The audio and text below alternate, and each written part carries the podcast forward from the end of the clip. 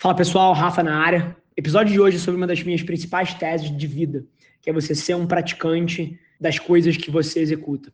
Ou seja, eu vejo muita gente falando sobre o futuro do marketing, futuro das plataformas, TikTok, Instagram, YouTube, e 99% dessas pessoas não é um praticante que vivencia a trincheira do dia a dia da plataforma. Só fala, só lê manchete, só lê artigo. E essa é uma das maiores vulnerabilidades que você pode ter como executivo seja um praticante. Esse é o Nas Trincheiras. Eu que de fato tenho esse grupo de estudo nas minhas redes sociais, com pô, 100 mil pessoas que me seguem lá e, e me mandam muita mensagem.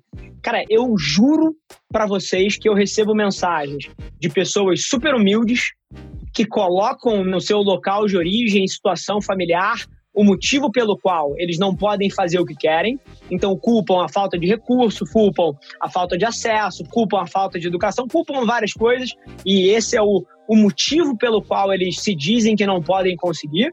E eu recebo a mesma mensagem de herdeiros de bilionários que falam, cara, é, é, sério? É sério? A gente tá rindo aqui, mas é sério. Os caras me mandam mensagem falando, cara, o motivo pelo qual eu não consigo fazer as coisas que eu quero é porque eu sou bilionário. E a maneira como os meus pais me criaram, assim, cara, tiraram a iniciativa de mim. Eu tenho tudo o que eu quero na minha mão e, e é bacana esse autoconhecimento. Cara, eu não preciso de nada, eu olho os filmes e olho você e olho as coisas e me dá vontade, mas, cara, eu executo uma semana e eu não quero, eu fiquei mole, né? E olha que interessante. Crianças dos dois espectros, dois espectros, culpando a sua situação pelo motivo que não podem fazer. Isso é real. Todo mundo tem o seu problema, todo mundo tem a sua história. E para cada pessoa que me aponta um pai alcoólatra ou uma mãe ausente como motivo pelo qual a sua vida desgringolou, eu te mostro outros 147 que fizeram disso a razão pela qual eles se deram bem. Então, assim, é, é tudo é, é, a forma como você escolhe olhar para as coisas e o que você faz com o que você tem na mão. É, você vai encontrar vencedores e, e, perdedores nas mesmas situações. A única diferença é a cabeça. e assim, e a minha história é curiosa, porque, assim, eu não quero me vitimizar aqui, assim, mas eu cresci os meus primeiros 10, 12 anos da minha vida morando com a minha mãe de favor na casa dos meus avós e nunca me faltou nada, absolutamente nada. Minha mãe sempre proveu, porra, tudo que eu precisava, boa educação e, e, carinho e amor e autoconfiança, mas eu tive uma origem que não foi abastada, eu morei de favor na casa dos meus avós até os 10, 12 anos de idade. Até que a minha mãe casou com um empresário brasileiro, carioca, que estava, porra, escalando a sua empresa, e nesses próximos ali dos meus 10, 12 anos até os meus 18, 20, ele se deu super bem.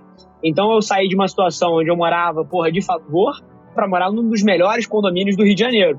E mérito pra caralho dele. Ele levou a empresa dele nesse período, cara, de um, um nada pra, cara, quase 150 funcionários, uma fábrica e, pô, um negócio robusto. Só que ele tomou algumas decisões muito equivocadas de gestão ali. Ele vendeu para um pedaço para um grupo alemão, o deal não deu certo e ele basicamente pô, foi diluído dentro dessa participação e sobrou uma participação que era muito pequena. Ele saiu desse negócio uhum. e com um pedaço da empresa que não parava de pé. E aí a minha situação reverteu para o outro lado de novo. A gente teve que se mudar desse condomínio luxuoso, perdeu o padrão de vida, vendeu o carro, parou de viajar. E, então a minha vida foi uma puta de uma gangorra. E foi justamente nesse ponto que eu entrei no negócio da família eu estava acabando de me formar, estava trabalhando no mercado financeiro, no banco de investimento, a empresa da família estava indo muito mal. E eu tinha um senso de, de obrigação para com os meus pais, que fizeram tudo por mim, minha mãe, e o meu padrasto, que basicamente assumiu o lugar do meu pai nessa minha vida um pouco mais jovem, e eu fui para lá para tentar ajudar.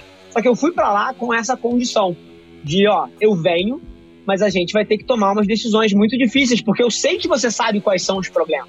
Eu sei que você sabe, cara, que o seu irmão não é o melhor diretor industrial para a empresa. E o seu primo não tem calibre para ser por diretor comercial disso daqui. A gente vai cortar essa porra e vai começar a limpar esse negócio. E eu fui debaixo desse mandato.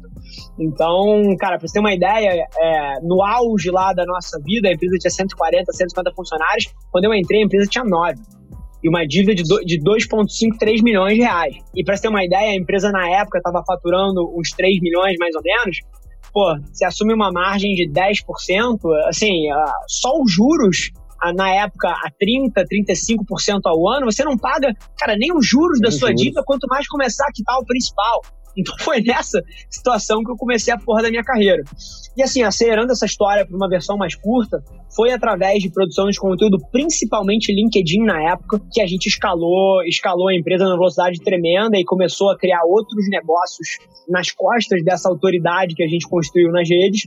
E aí, basicamente, só para tangibilizar essa crise, foi uma crise interna criada por má gestão, né? Mas foi com conteúdo sim, foi com tudo que as pessoas hoje em dia estão dando super atenção e que do CEO da maior empresa do Brasil até o board dele, todo mundo quer saber como usar as redes sociais para alavancar os seus negócios.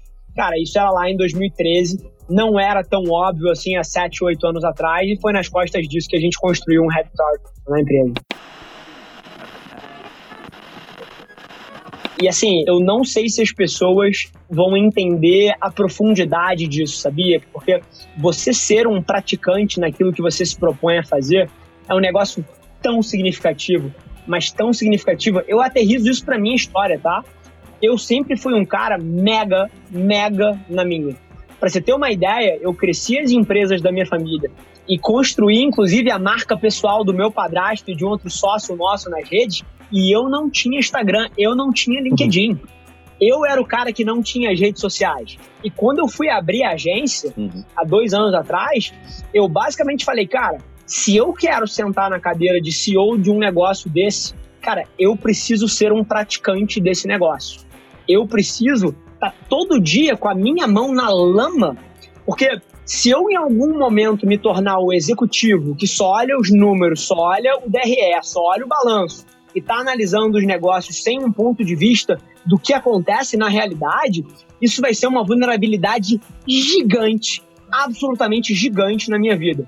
Então eu, que era o cara mega offline, que não participava de grupo, o chato, não participava de grupo de WhatsApp, não tinha Instagram, não tinha LinkedIn, não fazia nada disso. Eu, já tinha tido, mas estava fora durante uns 3, 4 anos já criei tudo e não só criei, como comecei a produzir uma quantidade de conteúdo obscena para que eu pudesse meter a mão na massa e tirar as minhas próprias conclusões. E vou te falar, mais da metade das coisas que a gente tem na agência hoje em dia, de tecnologias proprietárias, formas proprietárias de fazer as coisas, vieram daí. Eu não tinha como ler sobre isso em livro nenhum.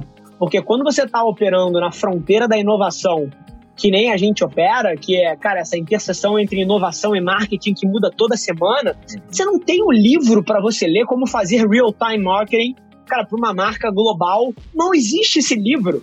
E se existisse, em três semanas ele estava obsoleto. Então, assim, lá atrás, isso que você falou de, de, você meter a mão e quanto mais isso gera de conhecimento, assim, eu respiro isso na minha vida. Hoje eu devo ter aprovado. Eu estou no meio de um deal societário gigantesco operando uma porrada de variável grande.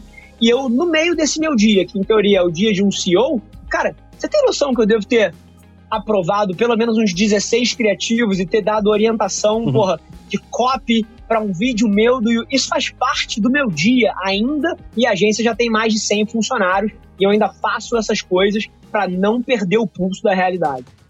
Esse foi mais um episódio da nossa experiência em áudio. E como eu já falei, eu adoraria saber que você está gostando do que a gente está compartilhando por aqui. Então não esquece, se você está tirando valor desse conteúdo, ia significar o um mundo para mim, que você tirasse um print da sua tela, postasse no Stories me marcando e aproveita para ir na sua plataforma favorita também e deixar um rating de cinco estrelas e um comentário lá, ajudando a gente a construir essa comunidade tão vibrante que move o Brasil para frente através do empreendedorismo e que fala desse Brasil que dá certo. É um prazer ter vocês comigo e a gente se vê no próximo episódio do podcast.